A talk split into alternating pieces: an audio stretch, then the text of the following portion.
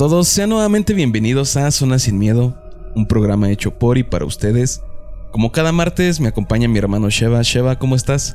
Bien, bueno, otra vez estamos aquí en su podcast, estoy aquí con, con la banda, este, agradecerles a la banda que sigue compartiendo ahorita con esta modalidad del stream para que Facebook nos, nos verifique. Y este, en esta ocasión traje un, un amigo de la infancia, un amigo que tengo años de conocerlo.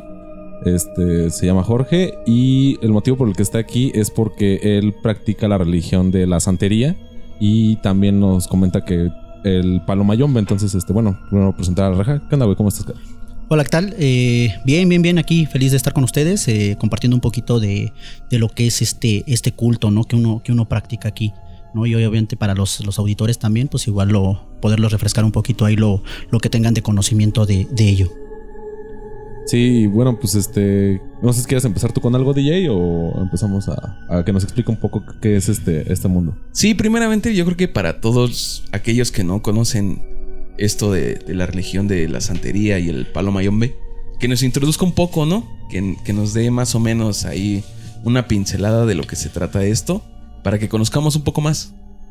Claro que sí. Eh, mira, hablando un poquito de, de, de temas este, de religión, pues esto ya es una religión bastante vieja. Eh, es, un, culto eh, proveniente de, África eh, que llega a, Cuba, donde en Cuba pues ahí se hace de, su mayor auge por, el conocimiento de, de la gente que habitaba ahí y llega a Latinoamérica también a través de la esclavitud, eh, donde pues en, en, Latinoamérica pues se practicaba el cristianismo y pues esto es como un culto que, que llegó a, a cambiar ideologías de, del mismo cristianismo. Eh, mal dicho la, la, palabra santería, porque en realidad se llama regla de ocha, que es la regla que imponen los santos. Los santos orishas, que es la palabra orisha, Orishas. Eh, es el orisha, okay. exactamente. A ellos se le llama santo. Y eh, el otro dogma se llama Palo Mayombe, que es un culto eh, proveniente, proveniente, igual de África, igual con el, con el mismo auge en Cuba, y, igual a Latinoamérica, pero esto es una práctica más hacia, hacia lo oscuro, más hacia los muertos, un culto hacia los muertos y descendencias este, africanas cubanas. Oh, vale. Esto es lo que ahorita está muy sonado con todo esto de los cárteles de aquí de México, ¿no? Eh, hay una. Hay una conjunción con ello, pero en realidad no tiene nada que ver con los carteles de, de México, no tiene nada que ver con, con política tampoco, eh, es, meramente religión. Eh, los cárteles eh, también, así como, como todos, todo, todo, toda, toda persona, se acercan mucho a, a esta religión por, por ayuda, por protección, por, por ello, ¿no? Pero es totalmente ajeno a, a los carteles. ¿Y qué tan eficiente es? O sea, por ejemplo, digamos que algún miembro de un cártel, una cabeza grande de estos, se quiere meter a esto para la protección. ¿Qué tan efectivo es? O sea, ¿qué tanto lo respalda? Pues mira, yo te puedo hablar de mi, de, de mi propio criterio y de, mi, y de lo que yo he vivido dentro de, de ello. Eh, pues sí he tenido casos en los cuales pues he tenido que que ver por ello. Digo, yo no puedo negarle la ayuda a nadie porque para eso, para eso yo, yo asistí a estar dentro de la religión. Y las situaciones que han pasado en ello, pues te puedo decir que totalmente verídico, totalmente 100%, ya que pues hubieron situaciones en algunos enfrentamientos en los cuales pues ellos salían ilesos y, y, lo mínimo que llegaban a tener pues eran raspones de parte de, pues de aquellas balas, ¿no? Que de cierta forma estaban directos para ellos y pues salían avantes a todo ello, ¿no? Ok, entonces sí, esta protección sí existe como tal. Sí ellos existe. sí están protegidos. Es correcto. ¿Y qué costo tiene esta protección? Me imagino que tiene un costo, ¿no? Todo esto tiene un costo, digo, sí, eh, es como, como toda religión, digo, toda religión practica un diezmo, eh, algo que tú tienes que, que, dejar, pero ya depende mucho de la creencia de la persona que, que lo practica.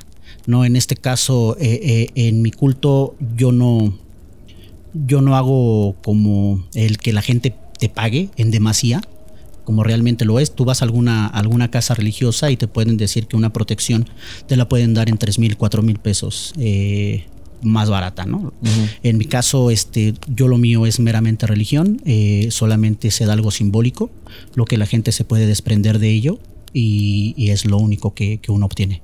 Y esto, digamos que es lo ideal, ¿no?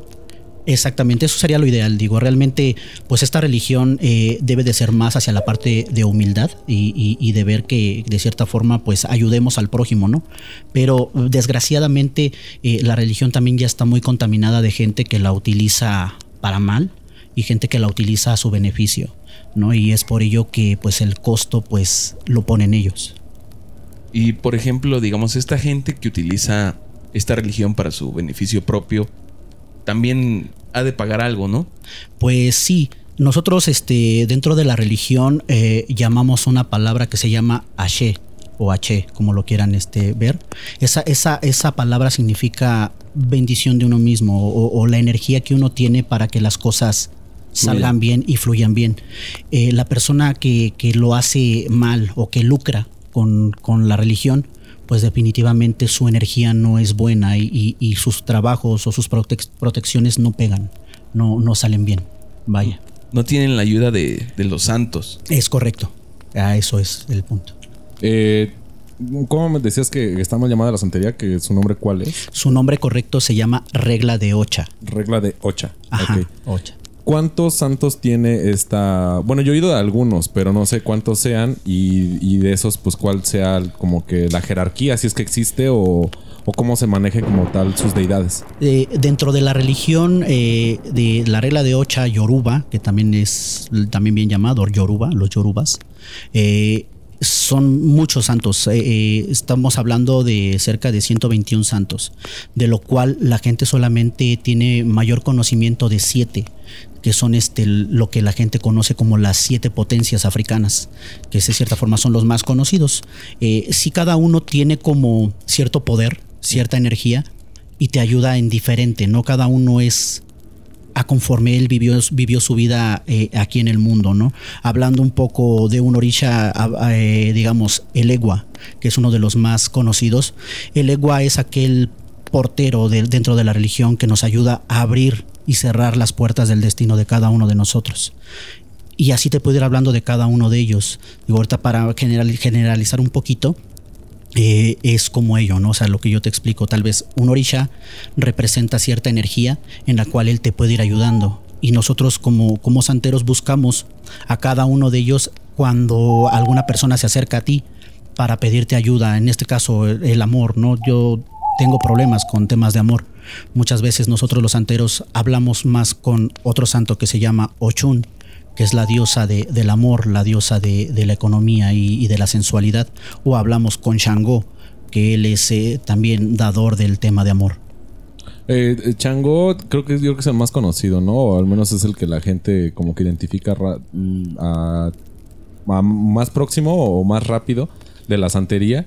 Eh, yo pensaba o tenía la idea de que era como que el santo más fuerte o el más poderoso, por así decirlo. ¿Lo es o nada más es, como dices, un, el que se especifica o el que se especializa en cierta materia? Sí, no, aquí digamos que en la religión eh, todos los santos tienen el, eh, mismo, la misma jerarquía, el mismo poder. Que si bien cada uno de ellos fue, fue enviado a la tierra para cierto fin, cada uno de ellos tiene mayor acercamiento hacia Dios que nosotros le llamamos a él Olofi. Tiene mayor acercamiento y conforme tenga mayor acercamiento, pues obviamente es más su, su rango, digámosle así. ¿no? Shango es el más conocido porque la gente lo, lo ubica por lo que es, por lo que representa, porque es un guerrero y porque él tiene eh, todas las virtudes y los defectos del ser humano, lo cual los otros orishas no lo tienen. Ah, ok, es una deidad más humanizada. es correcto, es como más humanizado, es correcto. Y la gente se, se, se, identifica con él por la forma en la cual él vivió, o sea, la forma en la cual él sufrió, él guerreó, él, él padeció y él, y él pues, vivió su vida, ¿no? Y que tal vez es como todos nosotros, ¿no? Que es, que es jocoso, que es fiestero, que es revoltoso, que, que tiene problemas con la gente, que de cierta forma pues lo vibra el amor, lo vibra la música, lo vibran los tambores, el baile, que tiene mucha semejanza a lo que nosotros vivimos eh, en la actualidad. Ok, ahora una, una duda. Tú al pertenecer al, culto, a la religión, eh, cuando iniciaste en, esto, eh, me tocó verte con, que con tu vestimenta de blanco. ¿Me puedes explicar un poco más cómo, es este proceso, este, esta iniciación? Ok, claro que sí. A esta iniciación eh, es, una ceremonia llamada en nuestra religión Cariocha, que es el momento en el cual el orisha o el santo va a bajar a tu, a tu cabeza, a tu cuerpo a través de una ceremonia. Nosotros prestamos ese, e, ese cuerpo, ese, ese instrumento, para que ese orisha baje en el cuerpo y pueda expresarse, pueda hablar, pueda bailar. Por lo cual nosotros tenemos que estar totalmente purificados para poderlo recibir. Por ello viene el tema de las vestimentas, por eso viene el tema de muchas cosas que nosotros hacemos eh, dentro de la religión eh, para tratar de, nosotros purificar y tratar de tener este, sensibilidad con los orillas. ¿no? Hablando un poquito el tema de las vestimentas de blanco, a eso se le llama yaboraje. Yaboraje es un tiempo en el cual tú tienes ya en la cabeza al orilla, ya en la cabeza al santo, que es donde baja y donde tú lo tienes, eh, y lo tienes que empezar a, trabajar con tu propia energía, por lo cual tú vistiéndote de blanco eh, le estás dando a entender tanto a él como a la, a la sociedad de que tú, tú estás en una parte buena, en una parte benigna, no, no vas a tratar de hacer daño ni hacer mal a la gente. Es una parte como de purificación, ¿no? Pero es, es, hasta que te bajan el santo cuando ya tú tu vestimenta es ya de blanco. Es correcto. Digo, también nos vestimos de blanco cuando hay ceremonias fuertes dentro de la religión y esto representa la pureza también de, la misma, de la misma eh, ceremonia a la cual estamos llevando, vaya. Eh, también otra cosa, cuando algunos o, la mayoría identificamos yo creo que más rápido a una persona, tal vez no la viste en el proceso de que se vistió de blanco, pero sí con las pulseras que usan. La coloración en las pulseras tiene algún origen por qué se usan y por qué la variación en los colores. Es correcto. Así como te comento que cada, cada orisha, cada santo eh, tiene un porqué y, un fin dentro de la tierra, cada, cada uno de ellos lleva una bandera como color. Cada uno de ellos se, sincretiza con ciertos colores, ciertos, ciertas tonalidades. En este caso, hablando un poquito de quien yo tengo en la cabeza, que es Shango, porque yo soy Oni Shango, que significa hijo de Shango eh, yo tengo eh, en la cabeza las banderas del color blanco y el color rojo, el blanco que representa la pureza y el rojo que representa la candela, la energía, el fuego, eh, esa parte fuerte que tiene un guerrero. Eso lo simboliza, cada, cada bandera, cada color simboliza lo que representa cada uno de los orishas dentro de, de la religión. Ok, y entonces me ha tocado cuando, ahorita que lo mencionas, tienes tú nada más un santo pero me ha tocado ver gente que tiene varias pulseras de varios colores. ¿Esto qué significa? O sea, ¿tiene varios santos o está trabajando de diferente forma o está protegido por estos santos? ¿Por qué esta variación o, eh, por qué tienen más de una pulsera? Digo, en este caso tú tienes una, pero me ha tocado ver gente o los collares, que tienen muchos collares de muchos colores. Sí, es correcto. Eh, el tema de, los collares es un tema igual de protección. Cuando uno recibe a un orisha, se le entrega ese, se le llama eleque al collar. Ese es el nombre de, cual recibe el collar, el eque. Eh, ese leque es meramente protección para, para, la persona porque está recibiendo a ese orisha o porque él decide recibirlos a ellos por salud, por esta economía, por el gusto a la religión, eh, se le pueden otorgar esas, esas protecciones. Ahora bien, eh, las pulseras que uno, que uno tiene se le llaman IDES, esas también no las pueden portar cualquier persona.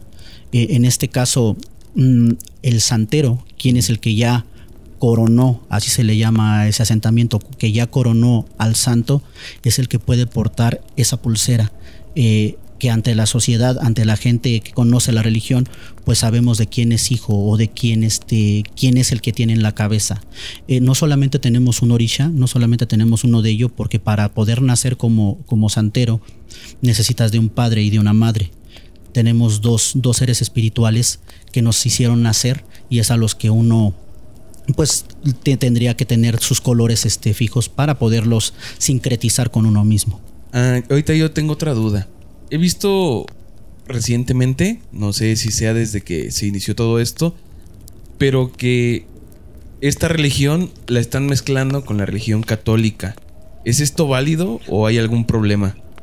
Eh, no, no es válido eh, igualarlo porque obviamente cada religión tiene, tiene su porqué, pero nosotros tenemos algo que llamamos sincretismo. Esto, esto, esto viene desde el tema de la esclavitud, desde que la religión sale de África a Cuba y llega a Latinoamérica, que, eh, que es lo que te digo, que en Latinoamérica es donde estaba el cristianismo. Al llegar los esclavos hacia, hacia Latinoamérica, eh, los cristianos no, no, no, les daban la oportunidad de expresar su religión, por lo cual destruyeron todos sus dioses, los rompieron eh, y deshicieron sus dioses, pero ellos nunca perdieron su culto y sincretizaron con alguna imagen católica, algún, algún tema católica, católico su, su, sus santos, sus orillas, para que ellos pudieran seguir cultivando su religión. Un poco yo creo que como lo que pasó con los, las deidades aztecas, bueno, mexicas, cuando llegaron los españoles, que al final, digo, Tlaloc y no sé, San Bartolomé, que sea el del, digo, por poner un, santo, no sé si, si, lo sea, el que le asocian la lluvia o le asocian la buena. Entonces fue como ocultar la religión o convencer a la gente. Bueno, en este caso, eh, fue convencer a los mexicas de que la religión o el mismo santo hacía lo mismo, nada más había que cambiarle el nombre y ya lo mismo. Pero en este caso, eh, me imagino que los esclavos de esa época ocultaron dentro de las deidades que ya les quisieron imponer lo que hacían o su función de alguna manera para que ellos pudieran seguir profetizando lo que ellos creían, pero a la vez que la sociedad lo entendiera, ¿no? Y creo que es un, poco lo que explicas. Creo que el mejor ejemplo de esto es Tonatzin con la Virgen de Guadalupe, ¿no? Esto que pasó, que adoraban a Tonatzin en el cerro del Tepeyac y de repente los españoles sacaron la historia de que ahí se apareció la Virgen de Guadalupe y que era la madre de Jesucristo y entonces era como esta mezcla de lo anterior, lo que tú creías con lo que yo creo, para que sea más fácil, ¿no? Es así como yo lo entiendo que tú me lo estás diciendo. O sea, la religión que llegó de Cuba se mezcló con la religión que había acá, que ya era el catolicismo totalmente, y lo trataron como de camuflar para que al final tú siguieras creyendo en lo mismo, o sea, tú tuvieras tus mismas deidades, pero te las presentaban con otro nombre católico para que no hubiera como ese conflicto. Es correcto, sí es para que no hubiera el conflicto con, con aquellas personas que eran los dueños de ellos, de esos, de esos mismos esclavos, ¿no? Eh, hay por ahí eh, eh, música en la cual uno también puede escuchar temas religiosos. Eh, hay, una, hay una salsa muy conocida que se llama No le pegue a la negra. Claro. Eh, esa, esa, esa, canción habla directamente del culto yoruba, de, del que llega un esclavo y de cierta forma pues ellos este, pues estaban en contra de, del blanco, del español, de la gente que cristianizaba. Entonces pues ellos empezaron a, a tirar esos dioses, a como yo, yo te mencionaba, y exactamente lo que tú mencionas, el camuflaje que hicieron con, con, su, con, los santos católicos para que ellos no tuvieran problema con sus amos y poderse ayudar ellos y, seguir su propia creencia. Sí, claro, su misma protección, ¿no? O sea, es al correcto. final cuento seguir con, con el culto que ellos ya traían por parte de su familia, de su descendencia. De su descendencia. Y otra cosa que también te quería preguntar, eh, me tocó algunas veces escuchar tanto de ti como de algunas otras personas que conozco que están dentro del culto, que el santo les prohibía algo en específico. ¿Puedes hablar un poco más de esto? ¿O, no les prohíbe como tal algo? No sé. Sí, mira, realmente no es como tal que uno diga es una prohibición. Porque no es como una prohibición, pero uno cuando está dentro de la religión tiene que entender que también hay hay reglas, como lo tiene por decir también la religión católica que tiene sus mandamientos. También con nosotros también lo hay y, de cierta forma nosotros lo hacemos por el tema de rendirle homenaje y rendirle culto. Si, si tal vez tú, eh, santo, eras tomador, porque esa era tu vida, eso era vivirlo, y tú me lo estás este, pidiendo que yo lo dejes porque él te está mandando una él te está mandando una indicación porque algo te va a afectar a futuro a través de ello. O sea, lo que ellos te, imponen como una prohibición es porque ellos lo están viendo en un tema futuro, para que tú no tengas un conflicto a través de, eso que estamos haciendo mal. Ah, ok, o sea, cada santo te, te, da sus limitaciones o lo que en vida él hizo algo malo y dijo, no quiero que tú lo hagas si estás bajo mi protección, es lo que entiendo. Sí, digámosle, no tanto como que fuera malo el orisha, sino más bien es como que él lo ve en un futuro malo hacia ti. esto es a lo que nosotros llamamos regla de ocha. Es la regla que Él te está imponiendo que tú lleves, las reglas, lo, que Él te impone, para que tú salgas avante hacia lo que tú necesitas y tú quieres. y claro, la protección que te otorga el, santo. Es correcto. O sea que es como un guía, ¿no? Al final. Él te va guiando por un camino a modo de que tú lo sigas para tu propio beneficio. Es correcto, para tu propio este, crecimiento espiritual y tu beneficio propio. También otra duda que tengo es que últimamente he visto que esta religión está muy ligada con la Santa Muerte. Se han encontrado altares donde está la Santa Muerte y algunos de sus santos. No sé si esto esté bien o esté mal o tenga algo que ver directamente o solo fue una mala mezcla. Solo fue una mala mezcla. Realmente es una es una es un culto eh, totalmente ajeno a la santería. Eh, yo respeto lo, que la gente hace, pero desgraciadamente hasta nuestras propias protecciones, nuestros propios este, collares eh, y, todo lo portan ellos o, lo, siguen poniendo ellos, ¿no? Pero realmente pues está siendo como copia de, nuestro culto. Nosotros este, veneramos también a la muerte, eh, pero con otro tipo de significado. Nosotros le llamamos a ella IQ, ella en algún momento va a venir por, por nosotros y ella tiene un pacto con los orishas, que en este caso es con un orisha que se llama Orula, en el cual nosotros que portamos eh, los colores de, Orula o Orumila, que también es su nombre, eh, eh, la muerte tiene prohibido llevarse a ellos hasta que Orula diga ya te lo puedes llevar. Entonces solamente el mezclar con la, Santa Muerte con la religión yoruba o la regla de Ocha es algo erróneo. Eh, ahorita que, mencionas eso, eh, ¿cómo es o cómo representa la religión el que el más allá o el después de la muerte? O sea, ¿se habla como tal o es un pierdes la vida y ahí se acaba todo? ¿Cómo lo, manifiestan ustedes? Pues nosotros dentro de la, de la religión eh, hablamos más bien de un más allá espiritual donde nosotros cuando, cuando hay esa parte de la muerte, nosotros podemos seguir ayudando a través de nuestra energía espiritual.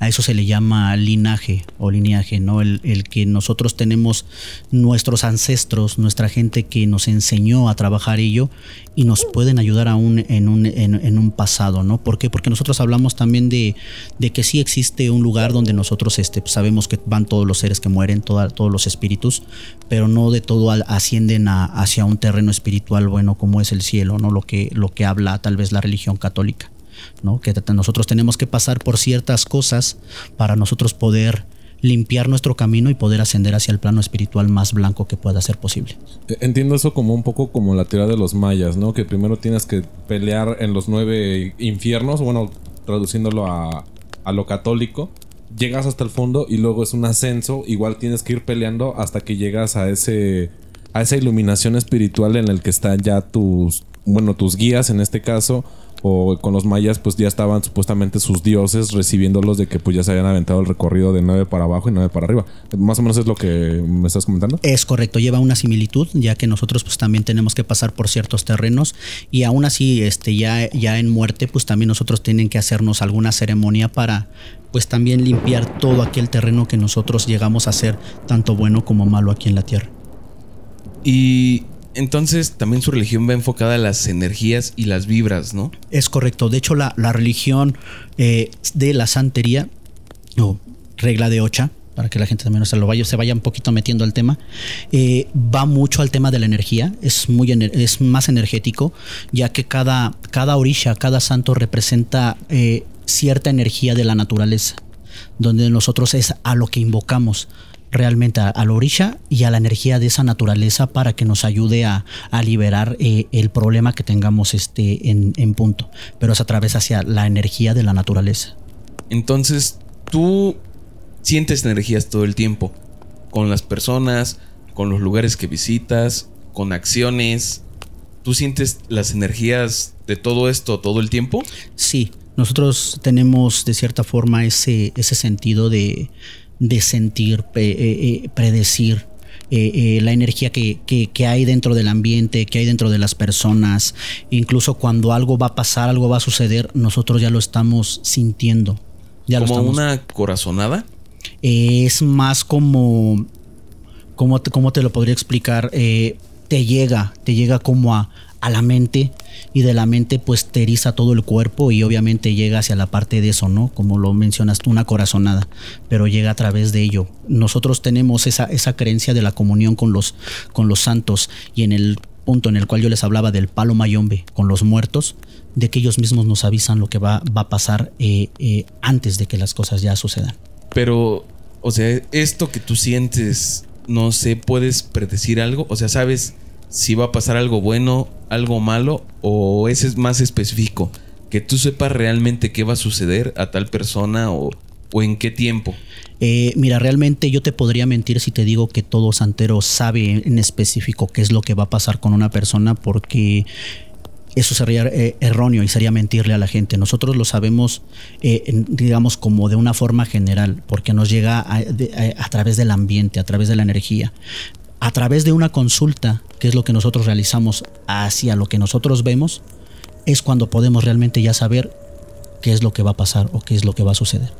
Eh, yo escuchaba hace tiempo eh, de una persona que también está metida muy en la religión que decía que él a la persona que lo que lo metió en la religión como tal antes de ser parte de él era novio de un familiar pero ese familiar era una tía de él y eh, su ex esposo era trailero entonces que ella la persona esta le dijo despídete de tu esposo porque en siete días va a fallecer entonces, pues ella en un principio, pues sí, fue como de, oye, pues no, dijo, no, de hecho va a pasar así asado en, en tal estado, eh, despídete, porque va a ser un viaje, va a ser inevitable el viaje y va a fallecer.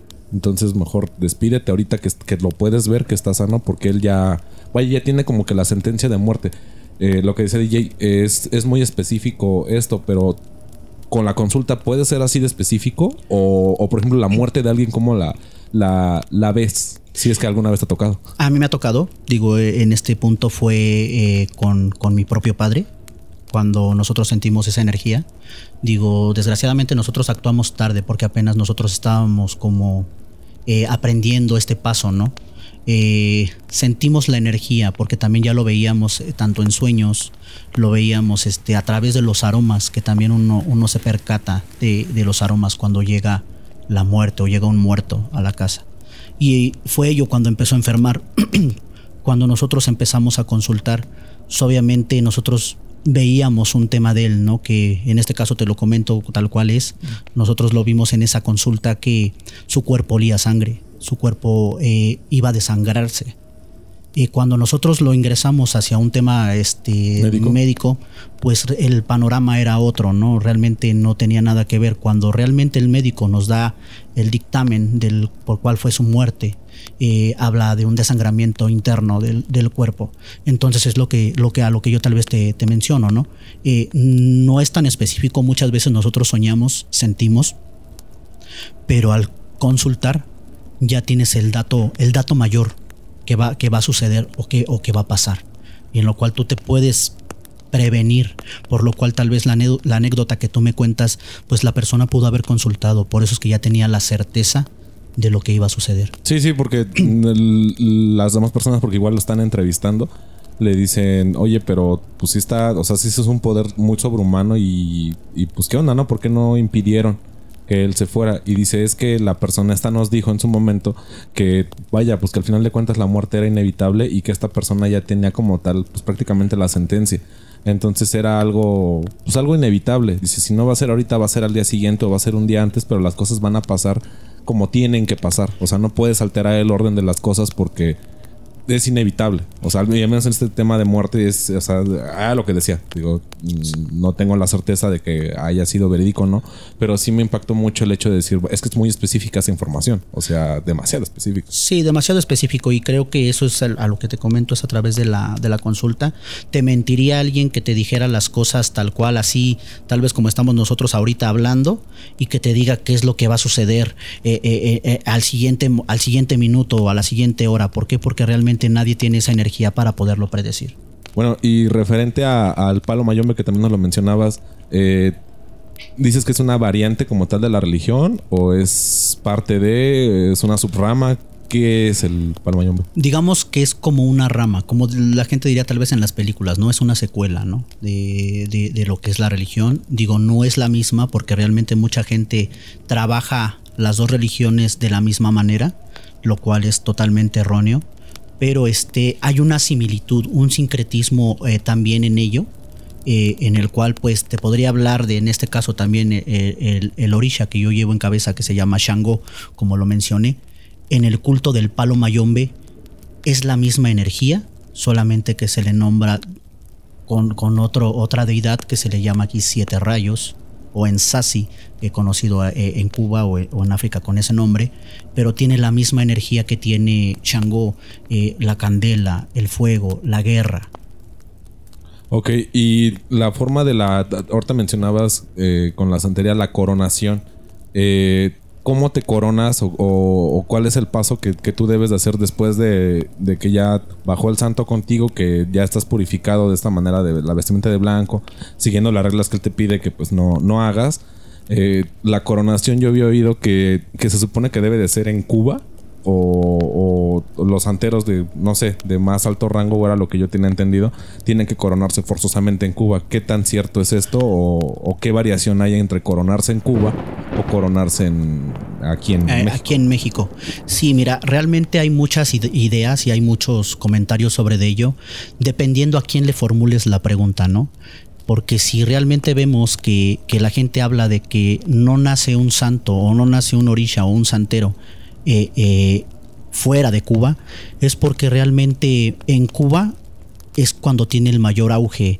Y desgraciadamente eh, yo digo, te puedo hablar de ello, que he tenido malas experiencias con esto, porque el cubano te hace creer que solamente la energía es cubana y que la religión es cubana, cuando la religión no radicó ahí en Cuba, llegó a Cuba.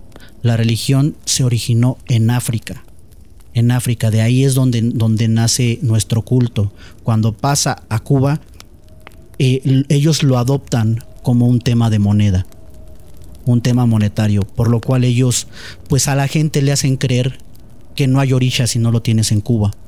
Pero es como es como la religión católica, es para que la gente lo entienda. Por eso meto mucho la religión católica.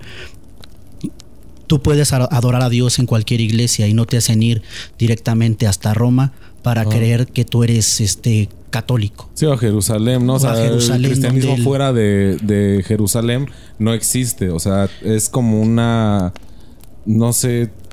Como racista de cierta manera. O sea, quieren apropiarse la religión de que es que nada más es de aquí y de aquí.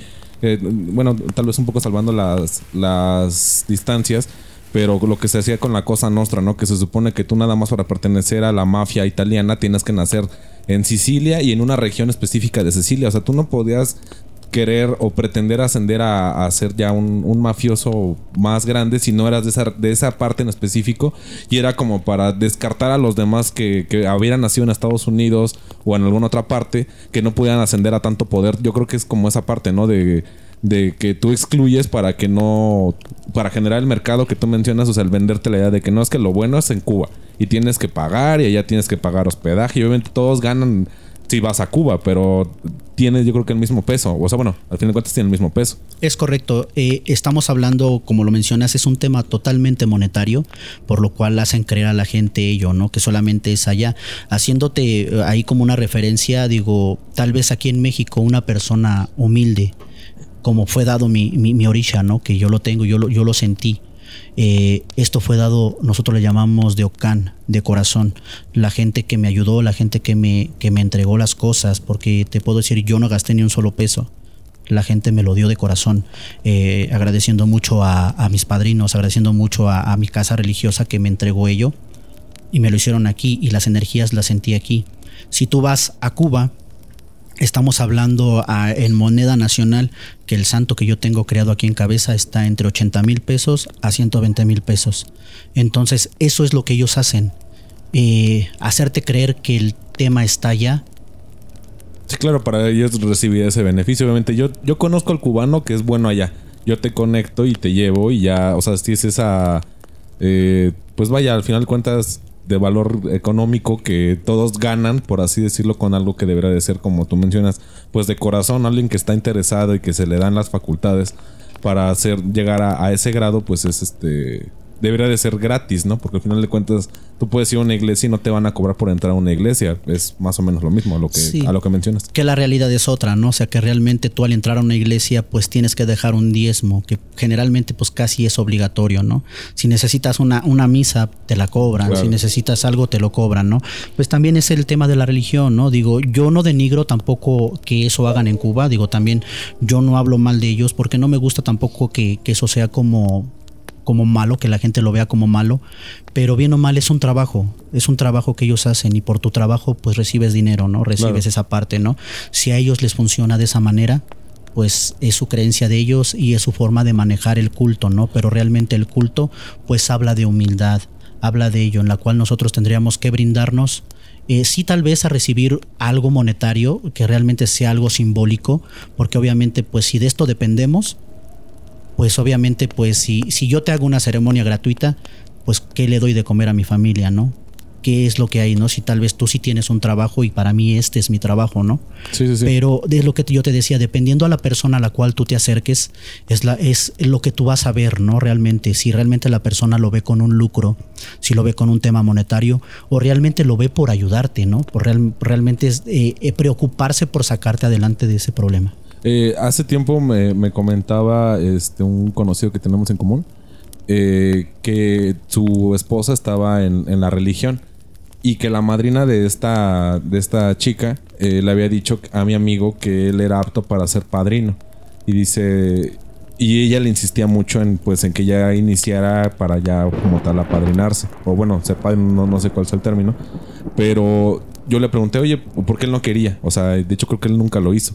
Pero eh, yo le decía, ¿y por qué no eres tú? Y dices que yo soy zurda y yo por eso no puedo. Y dice, y, y tampoco a los homosexuales los, los permiten a que lleguen a ese, a ese grado. ¿Me puedes explicar un poco más qué fue con esta información que me dieron? Si es cierto o no es cierto.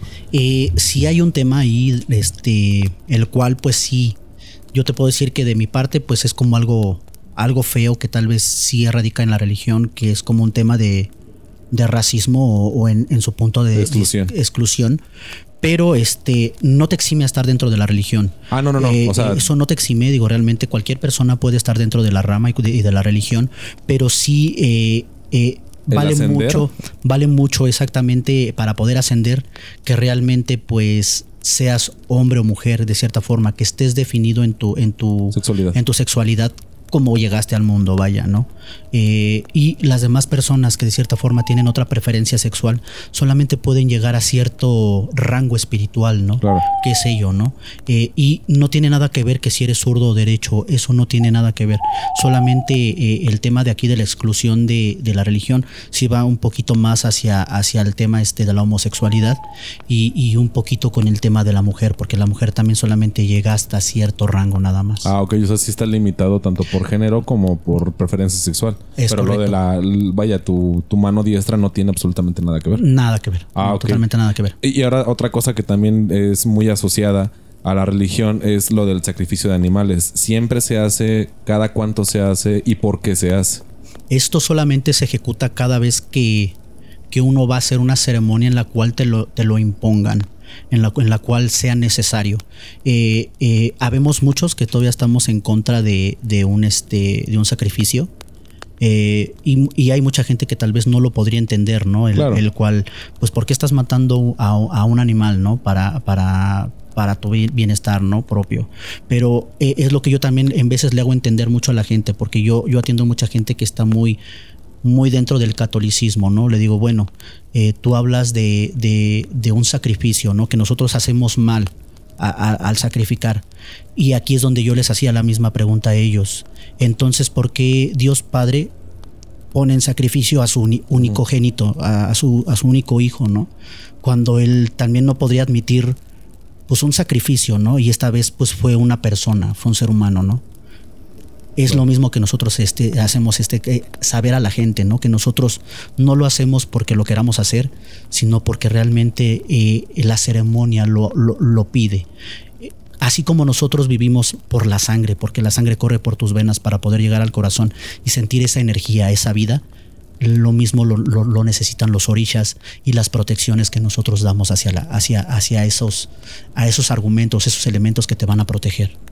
Ok, ¿Y, ¿Y, la variación en cuanto a los animales es dependiendo del tipo de protección o dependiendo del tipo de santo o es algo aleatorio?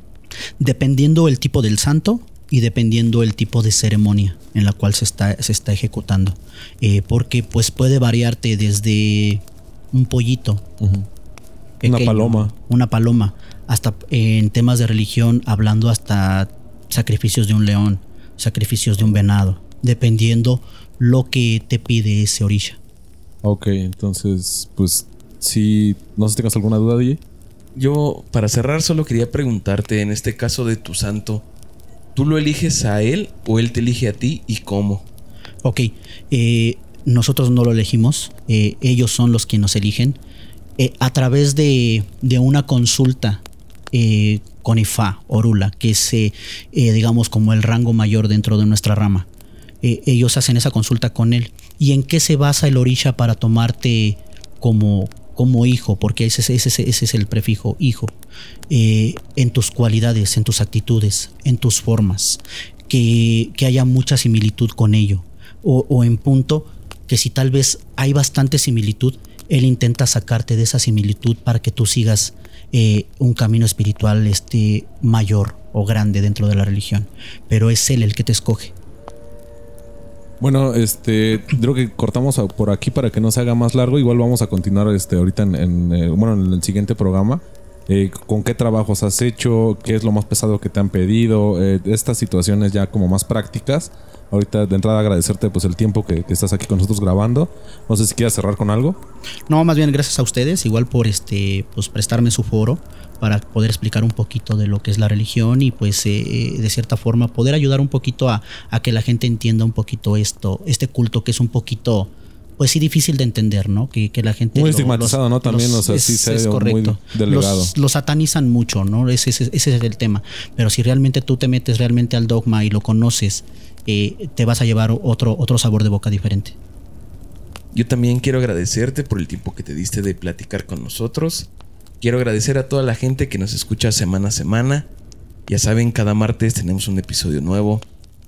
Y si quieren saber un poco más acerca de esto, los invito a seguirnos escuchando. La siguiente semana vamos a tener la segunda parte de esta entrevista. Nos escuchamos el próximo martes. Cuídense mucho. Bye.